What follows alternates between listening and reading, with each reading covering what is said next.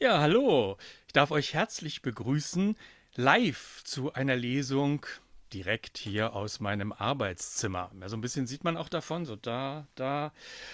Ja, ähm, wir sitzen hier an meinem Schreibtisch und ich habe ihn extra aufgeräumt. Es war viel Arbeit und so ist jetzt etwas Platz auch, sodass diese Lesung hier stattfinden kann. Wir verlagern, natürlich liegt das auch an Corona, unsere Aktivitäten verstärkt ins Internet. Und das ist äh, ein Grund, hier zu sitzen. Aber es gibt natürlich noch einen anderen Anlass. Heute ist der Indie Book Day. Für die, die nicht wissen, was das ist, muss ich es vielleicht mal kurz erklären. Also das ist ein Tag, an dem die kleinen, unabhängigen Verlage versuchen, ihr Programm und ihre Autoren natürlich besonders zur Geltung zu bringen. Äh, das ist ja auch wichtig, sonst geht man in dieser Öffentlichkeit als kleiner Verlag natürlich leicht unter. Und deswegen lesen heute Autorinnen und Autoren des Duotincta Verlags hier im Internet. Und jetzt kommt meine Stunde. Mein Name ist Lutz Flörke und ich bin übrigens nicht allein hier im Arbeitszimmer. Nein, hier kommt noch jemand angerollert. Hallo. ja, ich bin Vera Rosenbusch und äh, ja, ich habe schon die ganze Zeit gewartet. Wir werden heute gemeinsam diese Lesung machen.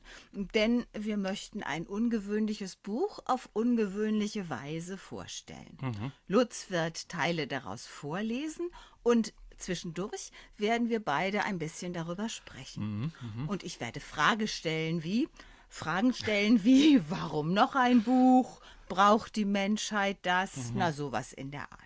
Naja, im Grunde ist das jetzt Ilona TV, Weltpremiere, ganz neu und nur hier. Ah, Ilona. Ja, wir sind doch zu dritt. Moment. Da, darf ich das. Äh, das ist Ilona, kann man die auch sehen? Wir sind hier noch so. Ich glaube, du musst sie etwas höher halten. Wir sind ja. hier noch etwas ungeübt, was die Kamera und die Beleuchtung angeht, aber ja, das kriegen wir das, schon noch äh, hin. Und noch diverses andere, was wir auch noch alles nicht können. Äh, aber das ist eben der erste Versuch. Ja. Ja, äh, mit dem Live-TV. Sie ist unser Covergirl, das mhm. heißt, ja. ich drehe sie mal, damit man höher. das auch erkennt. Auch Und höher, die Finger ja. weg. Die Finger weg, aber dann fällt es runter. äh, ja, das soll jetzt hier also keine Werbung sein, sondern wir machen es nur, um dieses schöne Cover ins Bild zu halten. Äh, ihr kennt die Ilona vielleicht noch unter ihrem alten Namen. Früher hieß sie ja Aphrodite. Sie hat ihren Namen geändert. Alle 2000 Jahre darf man das. Warum? Sie hat ihn geändert, weil ihr der Roman so gut gefällt. Und sie kennt ihn besser als jeder andere. Sie hat nämlich die ganze Zeit auf dem Schreibtisch gestanden. Hier auf diesem Schreibtisch, an dem wir sitzen, und mitgehört und mitgelesen, wie der Roman entstanden mhm. ist. Sie kennt also all die vielen, vielen Fassungen. Gleich hört ihr einige Ausschnitte aus dem Ilona-Projekt. Es ist eine Reise-, Liebes- und Abenteuergeschichte. Der Roman streift mehrere Genres. Er ist mhm. aber kein Genre-Roman, nicht so ganz das Übliche. Worum geht's? Es gibt einen Erzähler, der nennt sich HP. HP Hauptperson, denn er möchte sein Leben so erzählen, als ob er die Hauptperson einer Geschichte wäre. In jedem Fall ist es eine Geschichte mit Humor. Frage, ja. was verstehst du darunter, Lutz Flörke? Naja, Humor ist ja, Humor ist, wenn man trotzdem lacht. Den Satz kennt jeder. Ähm, aber mal im Ernst, Humor ist ja eine Möglichkeit, die Widersprüche des Lebens, also auch des Sprechens und des Schreibens, auszuhalten. Also Humor ist eigentlich etwas, wo im Hintergrund immer Ohnmacht lauert, also ein Versuch, die Ohnmacht erträglicher zu machen. Das ist für mich Humor. Also es ist was anderes als Schenkelklopfen, eher etwas Subtiles. Mit dem Wort Esprit ist es auch schwierig geworden, denn es ist schon länger okkupiert durch eine Modemarke. Ja, ja es ist schwierig mit dem Humor. Nicht alle können über das Gleiche lachen.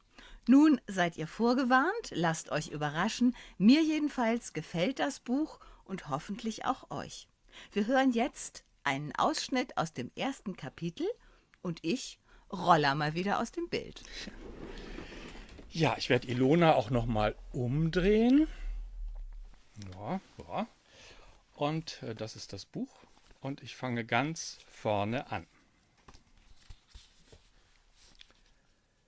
Solange HP sich damit begnügte, Taormina von seinem Bett in Hamburg aus ins Auge zu fassen, erhob sein Körper keinen Einwand gegen die Reise.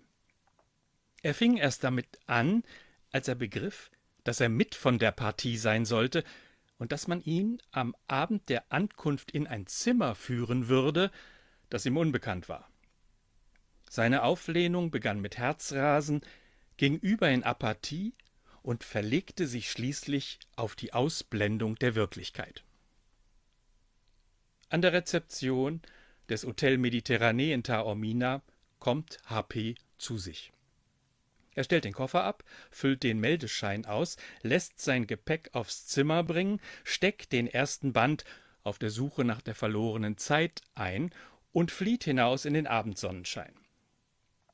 Reisen wäre in Ordnung, wenn die Ortswechsel nicht wären, denkt er in Taormina auf dem berühmten Korso vor dem Hotel Mediterranee. Zwischen den Häusern der Altstadt führen Treppen den Berghang hinauf.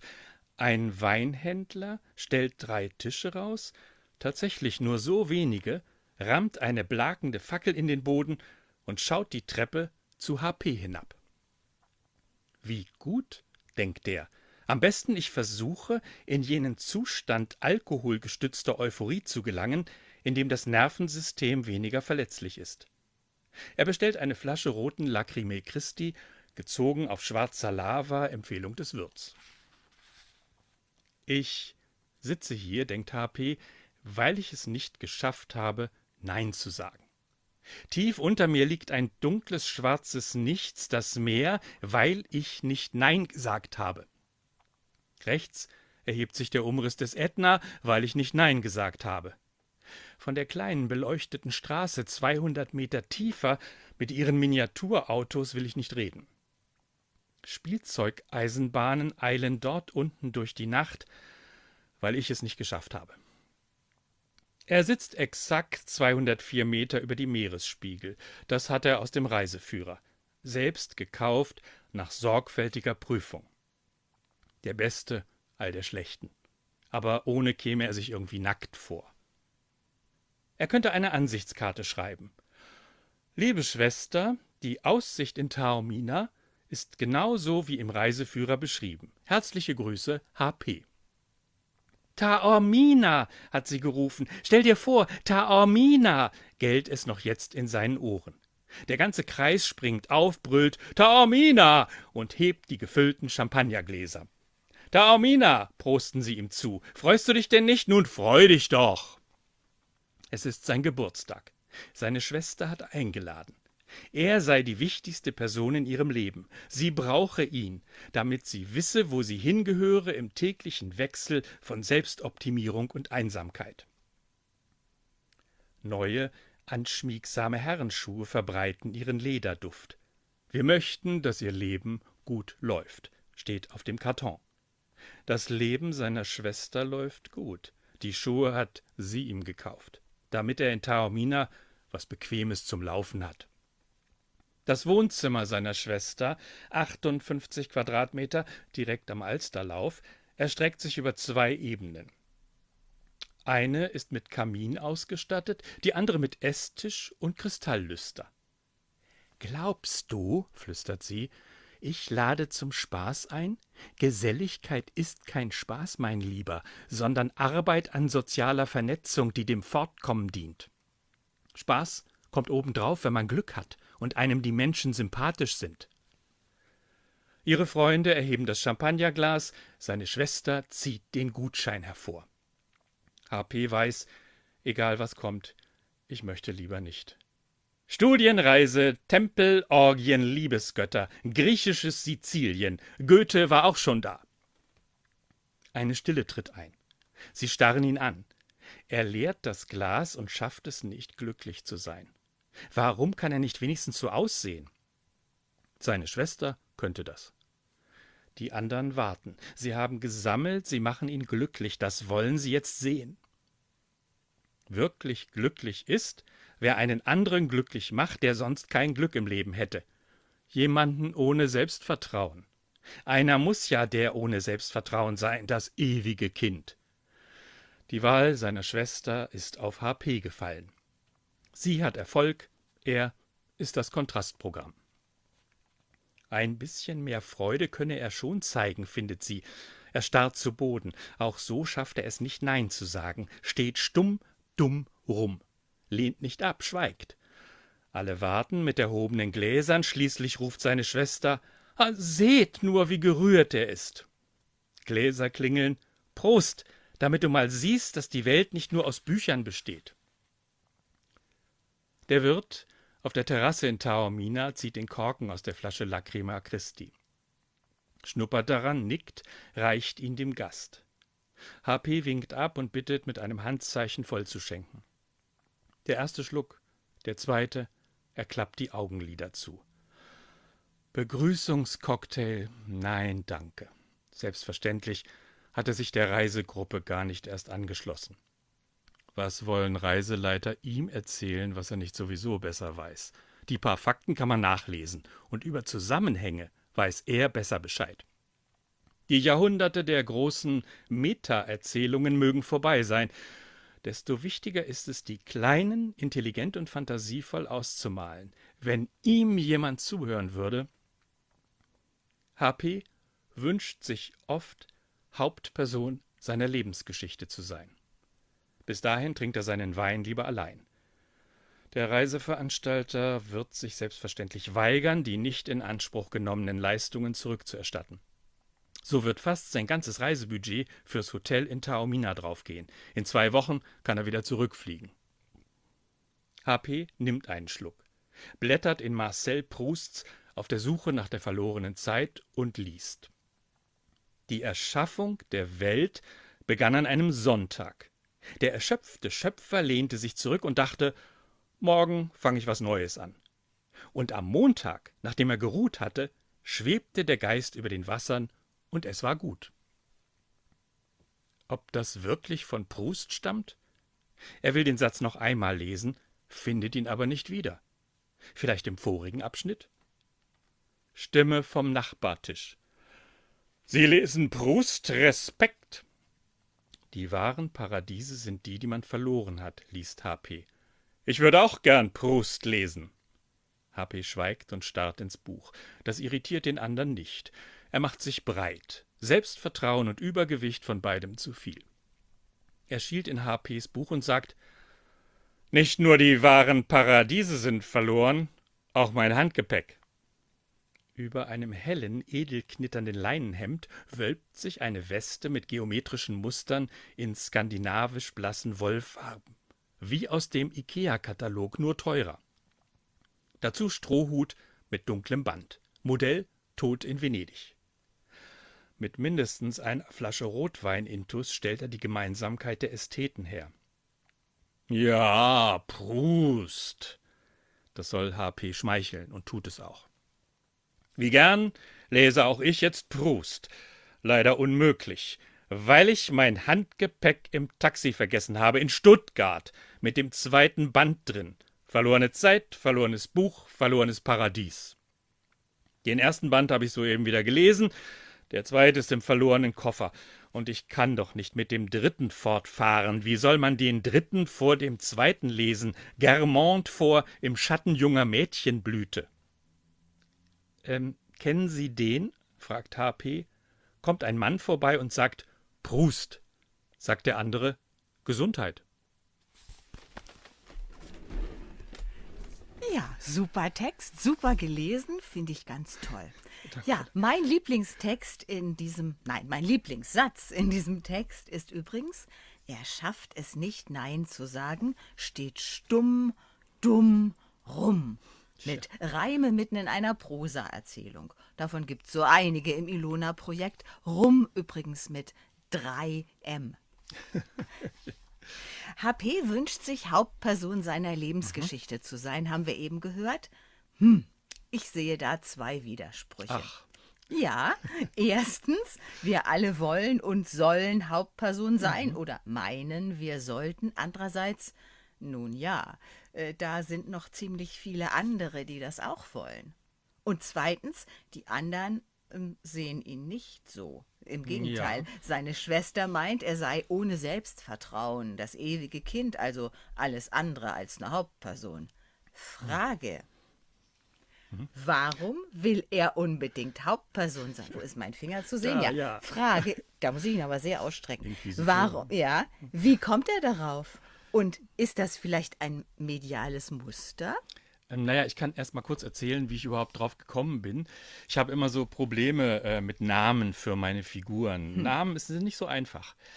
Und ähm, ich habe dann irgendwann einfach für die Hauptperson immer HP eingesetzt, sozusagen als Platzhalter für das Wort Hauptperson und dann für den Namen, der da rein sollte. Und irgendwann dachte ich, nee, das ist doch eigentlich gut. Also ich glaube, sehe das anders. Ich glaube, das war ein Vorschlag von mir. Ja gut, dann war es ein Vorschlag. Aber es war jedenfalls ein guter Vorschlag. also irgendwann war es ein Vorschlag von ihr und dann hat sich ja sie gesagt, nenn ihn doch einfach Hauptperson, weil ein Roman braucht eine Hauptperson, das ist eine mediale Konvention. Und äh, eigentlich leuchtet ein, wenn so ein Typ von sich selbstständig glaubt, er wäre die Hauptperson oder zumindest den Anspruch für sich dauernd formuliert, er sollte sie sein, auch wenn er sie nicht ist. Ja, und deswegen läuft er jetzt durch den Roman und hat ständig äh, in seinen Gedanken die Vorstellung, er müsste die Hauptperson sein, er sei eigentlich die Hauptperson. Und ich glaube, äh, um auf die zweite Frage zu kommen, das ist wirklich ein mediales Muster. Mhm. Also in jedem Film gibt es eine Hauptperson. Äh, wer will schon Nebenfigur oder Statist sein? Also selbst wenn man denkt, Hauptfigur, das ist ja doof, Hauptperson, aber jeder träumt doch davon, im Mittelpunkt des Interesses zu stehen. Um die Hauptperson dreht sich alles. Nun gut, äh, im Klappentext steht, wer aus sich eine Hauptperson machen will, muss sein Leben als Geschichte erzählen. Und ein Roman über die zeitgenössische Sehnsucht nach einem Leben als Hauptperson und den Hunger nach Geschichten. Ja. Frage. oh ja, ich könnte dir auch auf die Nase piepen. Frage, warum dieser Hunger nach Geschichten? Naja, also ich denke, es ist so, ähm, so verführerisch. Es ist so schön einfach, sich vorzustellen, dass das äh, komplizierte Leben, das man führt, äh, das man vielleicht auch gar nicht überblickt, dass man das, wenn man es in Form einer Geschichte fassen könnte, gut im Griff hätte.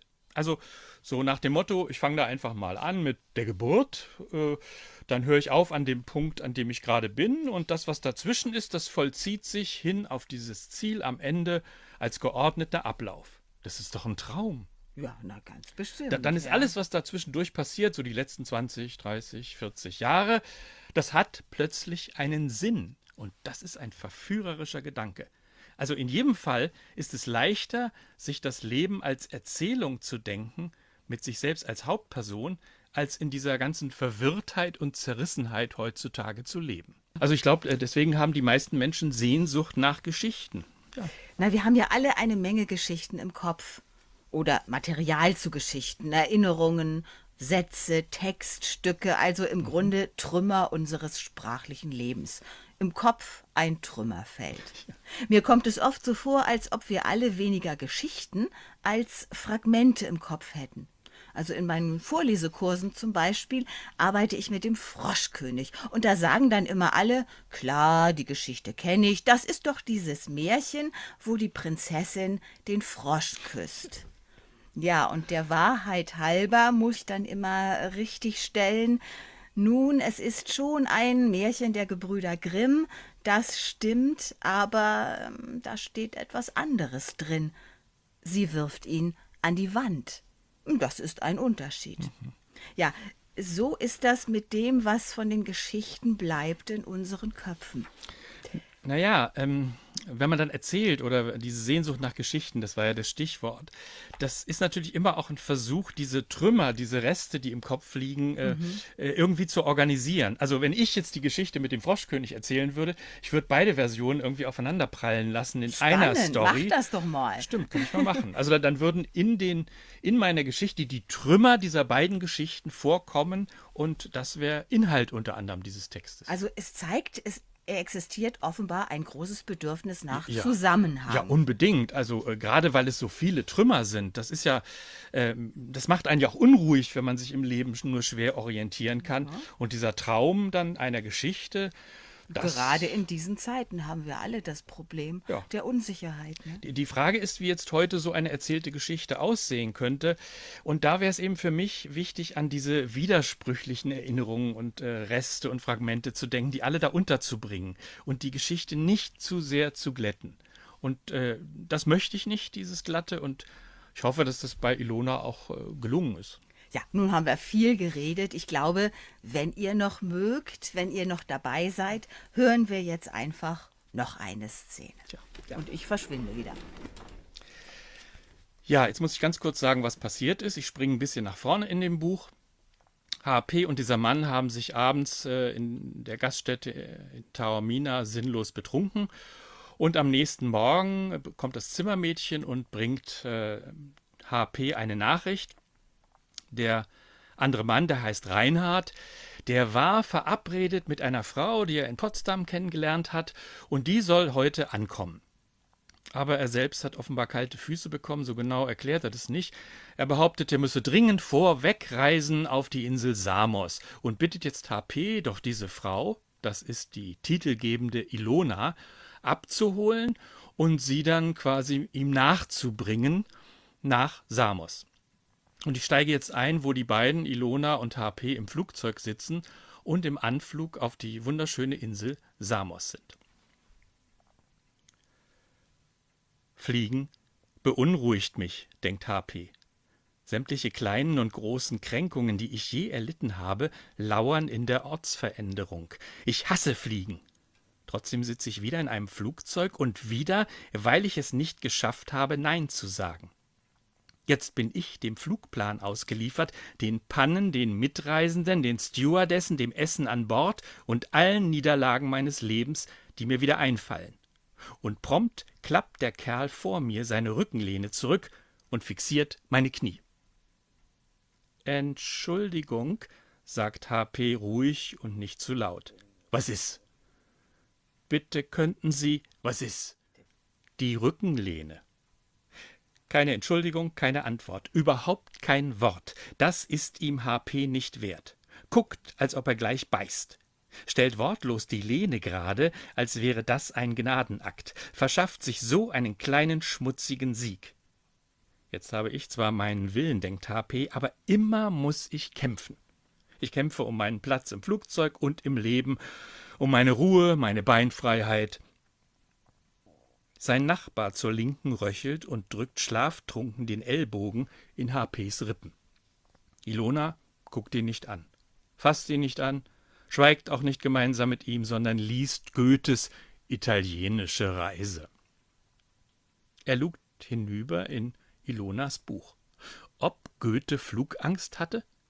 Unsinnige Frage. Falls ja, hätte er sie so beschrieben, dass jede Panik aus dem Reich seiner Sätze ausgeschlossen wäre. Goethe der Selbstberuhiger.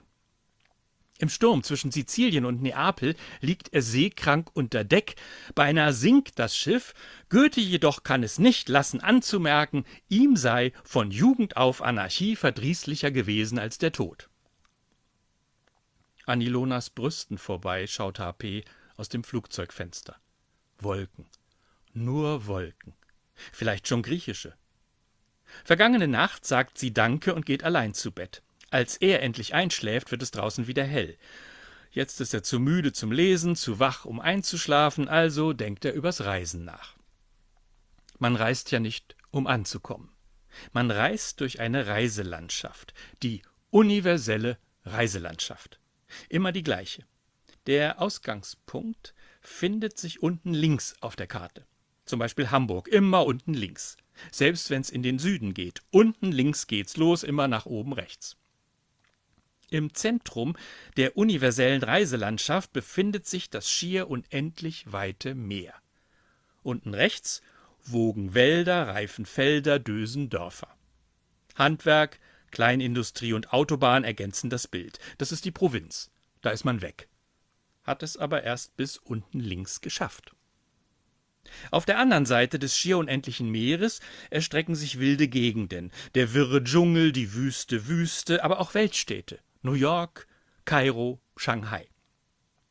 Inmitten des schier unendlichen Meeres liegt die weit entfernte geheimnisvolle Insel, exotischer Außenposten der Zivilisation. Dahinter wiederum liegt die noch viel weiter entfernte, noch geheimnisvollere Insel mit der Verheißung von Liebe und Abenteuer. Der Reisende bricht auf vom Ausgangspunkt links unten Richtung Horizont. Immer Richtung Horizont. Wie weit er auch reist. Natürlich kommt er niemals an. Hinterm Horizont geht's ja zum nächsten Horizont. Der Horizont springt immer vor ihm her. Wenn der Reisende sich zurückwendet zum Ausgangspunkt, zeigt sich dort eine allzu grell blinkende Leuchtschrift. Heimat. Heimat ist, wo der Körper sich gerade nicht befindet. Heimat ist, was man sich vorstellt, wenn man nicht dort ist. In der Heimat kann man nicht leben. Heimat gibt's nur aus der Fremde. Kehrt man zurück, verlischt die Leuchtschrift. Die Reise spielt sich ab zwischen der Heimat, die man nicht gehabt hat, und dem utopischen Ziel hinterm Horizont, an das man nie gelangt. Wer sich auf die Reise begibt, kann in schwere Wetter geraten und Schiffbruch erleiden auf dem ungestümen Meer des Erzählens wie Odysseus, Sindbad, Robinson.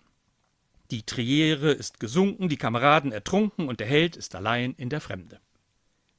Naja, in Wirklichkeit fällt nur die Anschlussmaschine aus und man muss eine Nacht auf dem Flughafen von Thessaloniki verbringen, oder man fängt sich einen ekligen Magen-Darm-Virus ein oder eine Frau, die sagt, du bist jetzt ich. Odysseus, der von der Fahrt zurückkehrt, gilt, gilt als erfahrener Mensch. Man reist ja nicht, um anzukommen, sondern damit man etwas zu erzählen hat. Wer das begriffen hat, kann auf Samos, Taormina und wie immer die Orte heißen mögen, gut verzichten und sich in sein Bett zurückziehen wie Marcel Proust und dort seine Abenteuer erleben. Leider sitzt HP im Flugzeug. Ilona neben ihm hält die Nase ins Buch gesteckt. Ihr Name kommt ihm außerordentlich wohlklingend vor. Er spricht ihn aus. Ilona. Die murmelt nur Ja. Die Wolken reißen auf. Ein Stückchen Meer neben ihrer Schulter, noch mehr Meer, Inseln mitten im Mittelmeer. Guck mal, ruft Ilona. Guck ja. Sieht das nicht wunderbar aus? Ja, ganz wunderbar. Na dann nicht. Ich muss gestehen, dass meine Reise eigentlich eine Flucht war, schreibt Goethe, liest HP in Ilonas Buch. Man reist ja nur, um fortzukommen, denkt HP von der Arbeit, aus der Gemeinschaft, von den Blicken der Nachbarn und von sich selbst.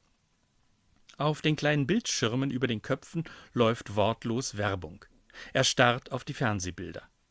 Ein junger Mann und eine junge Frau, frisch geduscht und deodoriert, laufen Hand in Hand am Strand eines schier unendlichen Meeres entlang.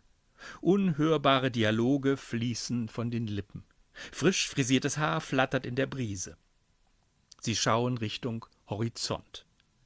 Die Kamera umkreist die beiden im gleißenden Licht des Südens. Urlaubszeit, Paarungszeit. Schwupps geht die Sonne unter und der Strand belebt sich. Und eine große Flasche weißer Rum schiebt sich ins Bild. Dann sieht er das kleine Flugzeug über der Landkarte schweben. Da ist die Ägäis, rechts die Türkei, links Samos, wo HP gleich landen wird. Eine weit entfernte exotische Insel, solange man nicht da ist. Jedoch die wahren Paradiese sind die, die man verloren hat, nicht die, in denen man ankommt. Da meldet sich der Flugkapitän. It is your captain speaking, spuckt er ins Mikro. Wir beginnen jetzt mit dem Lande an Samos. Eine Aussprache wie ein Wackelkontakt. Bitte beachten Sie die Kurzen der Landebahn. Ich wünsche Ihnen, aber das interessiert Sie nicht und Sie interessieren mich schon gar nicht, sonst würde ich deutlicher sprechen. Cocktail im Cockpit, haha, Hahnenschwanz in der Hahnenkampfgrube. Thank you. Ein Quietscheentchen vom Kabinenpersonal ergänzt verwaschen, falsch betont, zu laut, zu leise etwas wie herzlich schmerzlich Serviceteam. Warum reden die so? fragt Ilona. Klingt nach selbstverschuldeter Unmündigkeit, oder? Sie verschwindet wieder im Buch. Haben Sie die Ansage nicht gehört? Bitte schließen Sie die Anschnallgurte. Wir landen. ja, also Goethes italienische Reise im Flugzeug und Prousts berühmter Satz mit den verlorenen Paradiesen ist auch dabei. Ja, das bringt mich auf den Gedanken, ähm, tja, sind die Trümmer, die in unseren Köpfen herumschwirren, Trümmer von Bildungsgut? Also so kommen wir jedenfalls jetzt elegant auf dieses Thema. Mhm. In deinem Text kommt ja eine Menge davon vor. Man könnte sagen, HPs ganzes Denken ist durchsetzt mit solchen Zitaten. Mhm. Frage, was bringt das? Und warum sagst du es nicht in eigenen Worten? Also wir alle haben ja große Mengen äh, von sprachlichen Resten im Kopf, die sich da irgendwie abgelagert haben. Also alles Mögliche. Äh, Bildungsgut, Sätze, Abschnitte, Texte, die wir gelesen haben, äh, Abschnitte aus Filmen, die wir gesehen haben, Pop-Songs, was weiß ich. Also egal, wo das alles herkommt, aus dem Fernsehen, aus Büchern, aus Gesprächen, von Schallplatten. Wenn wir uns unterhalten, haben wir das alles im Kopf, aber in einem Gespräch, zum Beispiel zwischen uns beiden, bemühen wir uns natürlich, klar mit wenigen Worten zu sagen, äh, was wir wollen. Uns auf ein Thema zu genau, konzentrieren. Genau, genau. Jetzt ist es das Thema Bildungsgut ja. in Ilona, äh, im Ilona-Projekt. Aber alles andere, also äh, nicht nur das, was wir aktuell brauchen zwischen uns, um die Lage zu klären, haben wir ja trotzdem im Kopf. Also, also so eine Art Hintergrundrausch. Ja, genau. Und das ist, das hat natürlich einen Einfluss. Da, da sind Unmengen von unausgesprochenen Sätzen im Kopf und beeinflussen unsere, beziehungsweise in dem Buch jetzt HPs Sprache, sein Sprechen. Also damit man mich jetzt nicht falsch versteht. HP äh, als Bildungsbürger hat natürlich, äh, das ist seine Spezialität, Unmengen von Bildungsgut im Kopf, so Goethe, Proust, was weiß ich. Aber man darf jetzt nicht denken, dass er deswegen besonders klug wäre. Also er zitiert manchmal falsch, legt sich die Zitate so zurecht, wie er sie braucht, verbiegt sie, äh, ja, und manchmal hat, man, hat er überhaupt nicht verstanden, was er da überhaupt sagt. Ich hoffe ja, du verschreckst die Leute nicht zu sehr mit deinem Bildungsgut. äh, aber vielleicht auch, merkt ihr, er spielt damit. Genau. Und das hat auch etwas Befreiendes. Wir sind ja von unseren lieben Lehrern ziemlich damit traktiert worden, als Fazit könnte man vielleicht sagen, Lutz Flörke verwendet Bildungsgut als Sprachmaterial. Also ich würde jedenfalls gerne noch mehr davon hören. Hast du noch eine Szene Natürlich. für uns? Da habe ich zufällig noch eine gefunden. Ja, also die beiden sind jetzt angekommen. Also es schließt äh, direkt an an die letzte Szene. Die sind angekommen und unten auf dem Flughafen. Und äh, Jetzt sind sie in, dieser, in diesem Raum, kennen Sie alle, wo diese Bänder laufen, auf denen dann die Gepäckstücke erscheinen. Und Ilona hat gesagt, hol du mal bitte das Gepäck, ich gehe schon mal vor, ich möchte gucken, ob draußen vor dem Flughafen Reinhard wartet. Jetzt steht HP alleine vor dem Gepäckband. Und da kommen jetzt die Koffer. Eine Sirene heult Alarm. Warnleuchten blinken, it's Showtime. HP lockert Arme und Beine. Das Gepäckband wirbt um die Aufmerksamkeit der Reisenden. Zunächst kreiselt es leer, gewissermaßen um sich vorzustellen. Prolog einer einsamen Maschine. Es kreiselt, um die Erwartung anzuheizen. An der Eingangsöffnung flattern Gummistreifen, Vorschein des Erscheinens, aber auch windige Wichtigtuerei. An der Ausgangsöffnung flattern sie als Drohung. Wehe den Gepäckstücken, die nicht rechtzeitig vom Band gezogen werden. Worte und wertlos verschwinden sie in der Kulisse, werden verschenkt, verkauft, verheizt. Zögernd wagt sich ein blau-weißer Koffer vor. Er trägt die Aufschrift Welcome on Samos und dreht eine einsame Runde. Das Publikum rangelt um die besten Plätze am Catwalk. Niemand möchte den Auftritt des eigenen Gepäcks verpassen wenn es sich in gebotener Langsamkeit vor aller Augen präsentiert. So viel Aufmerksamkeit bekommt es nur einmal im Urlaub. Hier, jetzt, gleich. Noch mehr Aufmerksamkeit bekäme es, wenn es jetzt nicht erschiene und den Besitzer zwänge, Suchanträge auszufüllen. Vorhang auf für Ilonas Trolley. Die rote Schleife am Griff lässt sich schlaff und zerknittert hängen. Ende der Wichtigkeit. HP denkt nicht daran, ihn vom Band zu ziehen. Vielleicht kommt ein schönerer, vielleicht gehört er einer anderen Ilona, dann könnte er mit Hilfe eines fremden Gepäckstücks in eine andere Geschichte wechseln. Das Gepäckband als Partneragentur. Da rollt das aufdringliche Ding von Ilona wieder heran. HP lässt es passieren und nichts passiert. Kein schlechtes Gewissen, oder? Und zum dritten, vierten Mal ausgerechnet zwischen zwei goldblonden Reisetaschen, aus denen Flüssiges sickert. Immer noch kein schlechtes Gewissen. Soll Ilonas Gepäck ruhig verschütt gehen? Während HP das denkt, denkt er eben doch an sie. Das ist idiotisch, das weiß er selbst. Wo bleibt sein Koffer? Da ist er ja. Aber ist das denn zu glauben? Der Kerl, der im Flugzeug vor ihm saß, greift danach. Mit einem Sprung, den er sich selbst nicht zugetraut hätte, ist HP zur Stelle, schubst den anderen energisch beiseite und reißt den Koffer an sich. Oh, ist doch nicht seiner. Entschuldigung! Der Mann reibt sich das angeprallte Knie. HP nimmt gerade noch rechtzeitig wieder seinen Platz in der ersten Reihe ein. Da naht nämlich wirklich sein schwarzer Hartschalenkoffer mit einem eleganten tiefroten Streifen und der Aufschrift Straight On mit großem Ausrufezeichen. Gehört seiner Schwester, die längst von einem dezenteren Modell begleitet wird. Er ist unbeschädigt, aber auch unsympathisch. HP würde es Freude bereiten, ihn wie einen Freund in die Arme zu schließen. Schön, dass du da bist, alter Knabe, aber der ist bloß ein ausrangiertes Anhängsel seiner Schwester. Naja, los, komm schon. Mit einem entschiedenen Ruck zerrt HP den Koffer vom Band.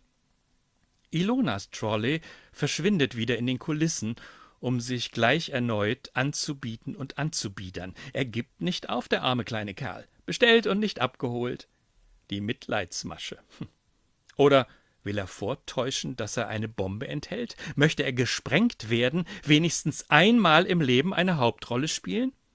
Rollt herein, rollt heraus, herein, heraus, herein.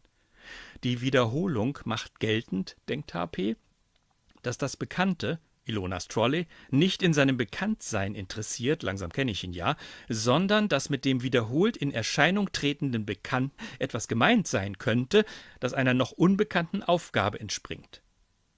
Durch die Wiederholungen ist Ilonas Trolley nicht länger nur Trolley, sondern steht für für anderes, vielleicht für Ilonas einsames Kreisen auf ihrem Lebensweg oder, oder, oder für HPs Gedanken.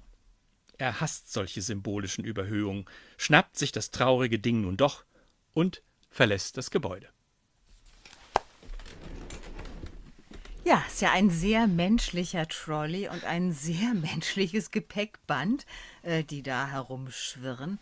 Toll, was man über so banale Dinge schreiben kann. Ja, ich finde es äh, wichtig, so diese Alltagsereignisse äh, mhm. zu verfremden das ist irgendwie ganz schön, da, damit deutlich wird, was da noch alles drinsteckt, abgesehen äh, von diesem äh, trivialen. Entschuldigung, also Thema Alltag, sehr schön. Ich wollte, äh, eigentlich habe ich doch noch gar keine Frage gestellt. Naja, aber äh, ich habe schon mal ein paar Antworten. ist ja nicht zu glauben, also dann Antworte. Ja, ja ich finde es gerade spannend. Also äh, das ist eine Bebilderung dessen, was ich vorhin versucht habe zu sagen. Also im Grunde ist es ja trivial, da holt bloß einer den Koffer ab. Aber äh, die Beschreibung ist trotzdem nicht sachlich, nicht neutral, weil er die ganze Zeit an Ilona denkt, an seine Eifersucht, an seine Schwester. Also mit all dem Zeug in seinem Kopf beschäftigt ist, genau. mit all den Trümmern. Genau. Und ich finde es immer unglaublich, wenn ich im Film oder in dem Buch erlebe, wie einer durch so einen Flughafen geht. Da geht er einfach so durch und dann kommen die üblichen Standards und offenbar denkt er sich gar nichts dabei. So doof ist doch kein Mensch. Also ich finde es jedenfalls vergnüglich, wie du das beschreibst und deshalb möchte ich jetzt mehr, mehr, mehr. Ach danke, ich bin vorbereitet.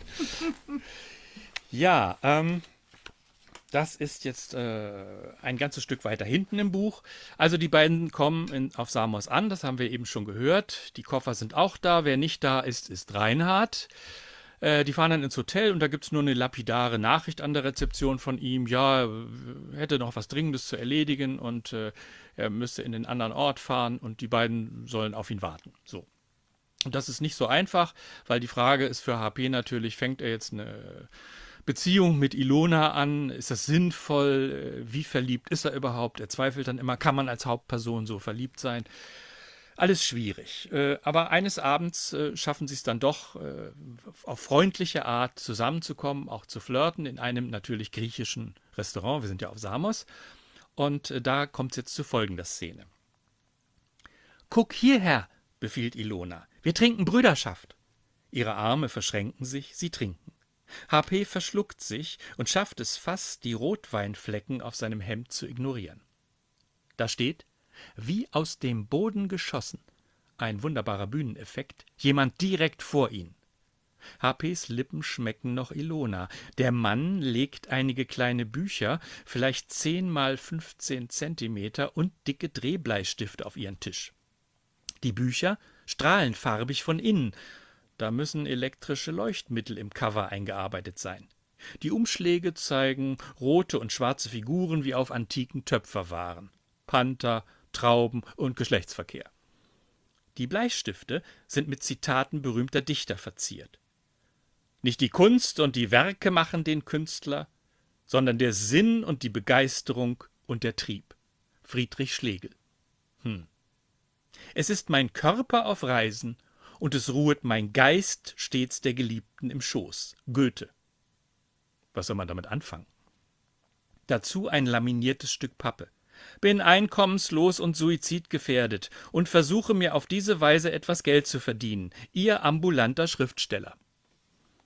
Ich kannte mal einen Großschriftsteller, sagt HP. Sind Sie ein Kleinschriftsteller? Ein Großschriftsteller ist keineswegs ein Schriftsteller von besonderer literarischer Qualität, sondern bedient das Marktsegment Großindustrie des Geistes. Wir ambulanten Schriftsteller sind zu Fuß unterwegs. Wir wenden uns direkt an unsere Leserinnen und Leser. Man lege seine eigenen Gefühle in den Schrank, man werfe seine Wesensart über die Wäscheleine und lausche nur auf den Rhythmus der Wörter, so lange, bis sie sich von selbst spannen, anmutig sich kräuseln und sich in Delirien winden, wie es der Augenblick verlangt. Wir ambulanten Schriftsteller halten die Innovation des Erzählens in Gang. Vielleicht, dass ich eines Tages an den Tisch eines Regisseurs, Verlegers oder PR-Beraters trete und eine Geschichte zum Besten gebe, die er sofort notiert, mitnimmt, weiterverarbeitet. Dieser ambulante Schriftsteller ist das Gegenbild zu meinen bildungsbürgerlichen Träumen vom Großschriftsteller, denkt HP. Und wie entspannt er wirkt. HP nimmt eins der Bücher. Die Farbe wechselt von Ziegelrot zu Neongrün, dann zu Violett. Neugierig schlägt er es auf. Da steht ja nichts drin, nur ein Notizblock. Oh, schreiben Sie was rein, ich habe keine Zeit. Ich nehme eins, aber nur mit Widmung, sagt Ilona. Er schreibt ein einziges Wort. Nur für Sie, sagt er. Pfefferminzpastille. Merkwürdig. Der ambulante Schriftsteller nickt und stärkt sich an der Theke mit einem farblosen Schnaps. Ja, das ist ja eine interessante Figur, eine merkwürdige Lutz Flörke-Figur, ja, dieser ambulante ich Schriftsteller. ich liebe diese Figur. Nun ja, über ein Thema, glaube ich, sollten wir noch reden, bevor wir zum letzten Ausschnitt aus dem Roman kommen. Und zwar über deine Neigung zu Karlauern. Ja. Wir haben ja schon einige gehört. Kommt ein Mann vorbei und sagt Prust, sagt der andere Gesundheit. Frage, was soll das? ja, ja das, also diese Karlauer äh, oder überhaupt so Albernheiten, die ich da einbaue, die sind so ein bisschen ein Gegenmittel. Also die baue ich immer ein, wenn es mir zu feinsinnig oder zu schöngeistig wird. Äh, ich habe Angst, dass man den Blick äh, auf die Wirklichkeit verliert, einfach weil die Sprache dann möglicherweise zu schön ist, äh, um wahr zu sein und dann abhebt. Also natürlich brauche ich wie jeder Autor für die komplexe äh, Wirklichkeit, für komplexe Probleme, komplexe Sätze. Ähm, aber wenn man dann ständig auf so einer hohen Ebene arbeitet sprachlich, dann kriegt es leicht was Arrogantes, was Aufgeblasenes. Also wenn ich es richtig verstehe, wenn der Text sich zu sehr auf die Wirklichkeit fixiert, setzt du ihm einen intellektuellen Satz entgegen, ein philosophisches oder literarisches Zitat, und irgendwann erscheint dir das Ganze dann wieder zu schöngeistig, dann äh, drehst du die Sache um und fängst wieder mit deinen genau. äh, Karlauern an. Ja, genau. Also, weil, äh, wenn man den Alltag, die Realität nur zeigt, wie sie ist, das ist ja erstmal nur eine Verdopplung. Äh, wenn man sie dann komplex bearbeitet, kommt man auf so eine hohe Sprachebene und das droht sich zu verselbstständigen und dann, äh, wenn das Bildungsmaterial zu groß ist, dann schlägt sowas äh, leicht in Bildungsdünkel um und diesen Dünkel finde ich sowas von furchtbar. Also, ich versuche deswegen immer wieder äh, Bildung und Unfug irgendwie in, in Spannung zu bringen. Also weder Bildungsdünkel Dünkel noch Bildungsfeindlichkeit. Genau. Äh, ja, wie kann man nur noch mehr Leute davon überzeugen, wie schön das ist, ja. frage ich mich immer. Ja, ganz schwierig. Aber wir haben ja diese Live-Show und hoffen, dass wir Sie, Sie, Sie, Sie, ich kann das auch mit dem Finger, also dass wir alle Sie überzeugen von dieser Art von Literatur. Ja, es gibt die Bildungsfeinde und die Bildungsdünkler, aber wo, wo sind die anderen? Ja, die, die sitzen jetzt auf der anderen Seite der Kamera. Das, das stimmt wahrscheinlich. Ja. Hallo ihr, wunderbar. Ich liebe euch. Na, na, na. naja, gut. Wir hetzen euch jetzt ein bisschen auf. Ja, und wenn es klappt, also ich bin dabei. Also, ja. Ich zumindest finde das Ilona-Projekt durchaus unterhaltsam. Du erzählst eine Geschichte, mhm. die entwickelt sich mit originellen Wendungen. Äh, Frage, ist das ein Zugeständnis? Kommst du dem Bedürfnis nach Unterhaltung entgegen? Ja, ja meinem eigenen Bedürfnis nach Unterhaltung. Also ähm, ich finde Unterhaltung jetzt nicht per se schlecht. Äh, allerdings mhm. ausschließlich Unterhaltung ist doof ab einem gewissen Punkt. Also ich möchte für mich sagen, ich äh, habe schon das Ziel, ein unterhaltsames Buch zu schreiben. Ich habe nichts gegen Unterhaltung, aber ich möchte auch ein halbwegs gebildetes Buch schreiben und beides miteinander kreuzen. Also so äh, Marcel Proust mit Kurt Schwitters. Das wäre irgendwie so, das wär's. Also unterhaltsame Bücher, aber mit einer gewissen Gebrochenheit, die immer wieder deutlich macht, Unterhaltung ist auch nur ein Versuch, den Problemen auszuweichen. Und manchmal braucht man das, aber wenn man das nur macht, nee, das ist schon ziemlich doof. Also gut, mit diesen weisen Worten kommen wir jetzt zum Schluss dieser Lesung. Äh, ihr hört jetzt noch einen letzten Ausschnitt, wo es wieder interessante Karlauer gibt. Äh, die, das darf ich schon mal verraten. Ja, also Reinhard taucht doch noch auf. Das ist für HP unangenehm, weil er sich nun doch äh, in Ilona verliebt hat und sich das anders vorgestellt hat. Aber die beiden tun sich zunächst mal zusammen, brausen über die Insel ähm, ja, und HP geht's nicht gut. In dieser Szene geht er abends äh, nach einem Stromausfall an den Hafen und äh, schlendert so an den Tavernen und Kneipen vorbei. Und da steigen wir nochmal ein. Vor Jahren hat er in einem literarischen Kabarett eine Anekdote gehört. Kommt Kafka zum Arzt. Herr Doktor, Herr Doktor, heute geht's mir gar nicht gut. Oh, antwortet der Arzt. Ich glaub, Sie haben eine Biografie. Damals hat er gelacht. Biografie als Krankheit. Eine Krankheit, denkt er heute, die man sich zulegt, um mitreden zu können. Die Geschichte eines Lebens, das nur so und nicht anders kommen konnte und musste. Egal, was einer ursprünglich wollte, am Ende hat er ein Schicksal. Punkt aus. Von seinem Schicksal hätte er reden sollen. Leute lieben es, wenn jemand zugibt, Objekt höherer Mächte zu sein. Das fällt ihm zu spät ein. Jetzt will er sich verkriechen wie seine Katze kurz bevor sie starb. Was sind das nur für lange Einsamkeiten, hier, wo am Ende der Hafenpromenade der Ort mit letzten Häusern seinen Gast entlässt.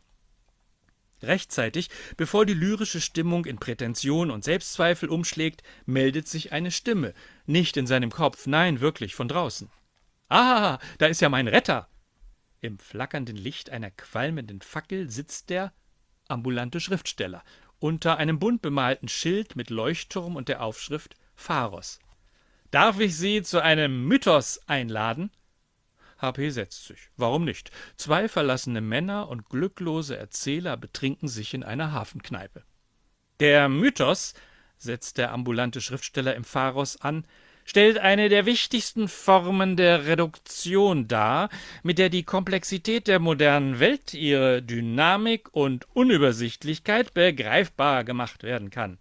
Sie sind verwirrt, also brauchen sie einen Mythos. Wie ein Filter wird er der realen Welt vorgeschaltet und verleiht den Objekten Form, Farbe und Charakter.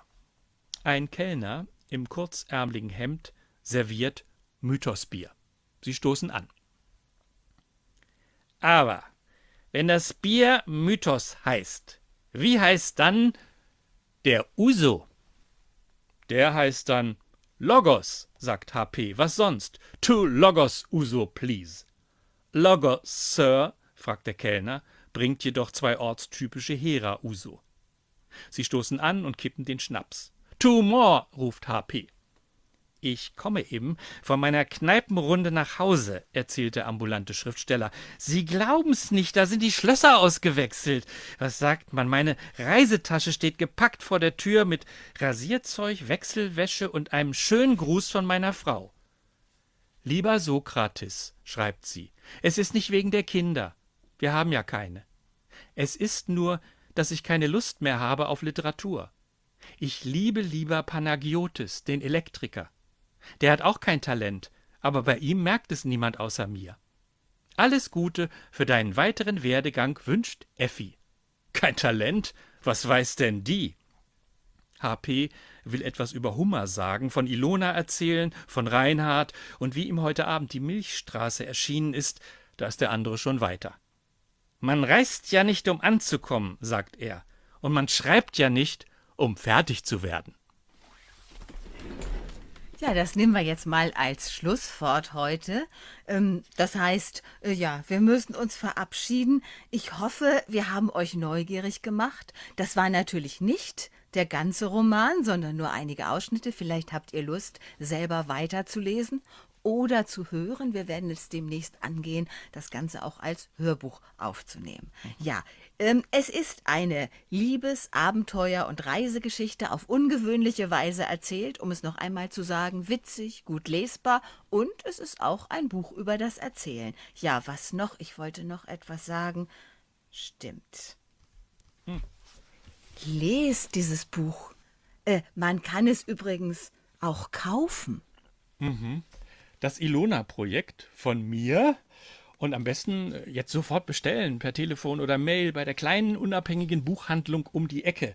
Äh, die liefern das ganz schnell oder schicken euch ein Päckchen, wie auch immer. Könnt ihr euch drauf verlassen. Ja, also, die sind teilweise schneller als Amazon. Unser Buchhändler um die Ecke ist jedenfalls schneller. So. Ja, und ansonsten wünschen wir euch noch schöne Tage, gute Literatur und äh, denkt an unsere Bücher.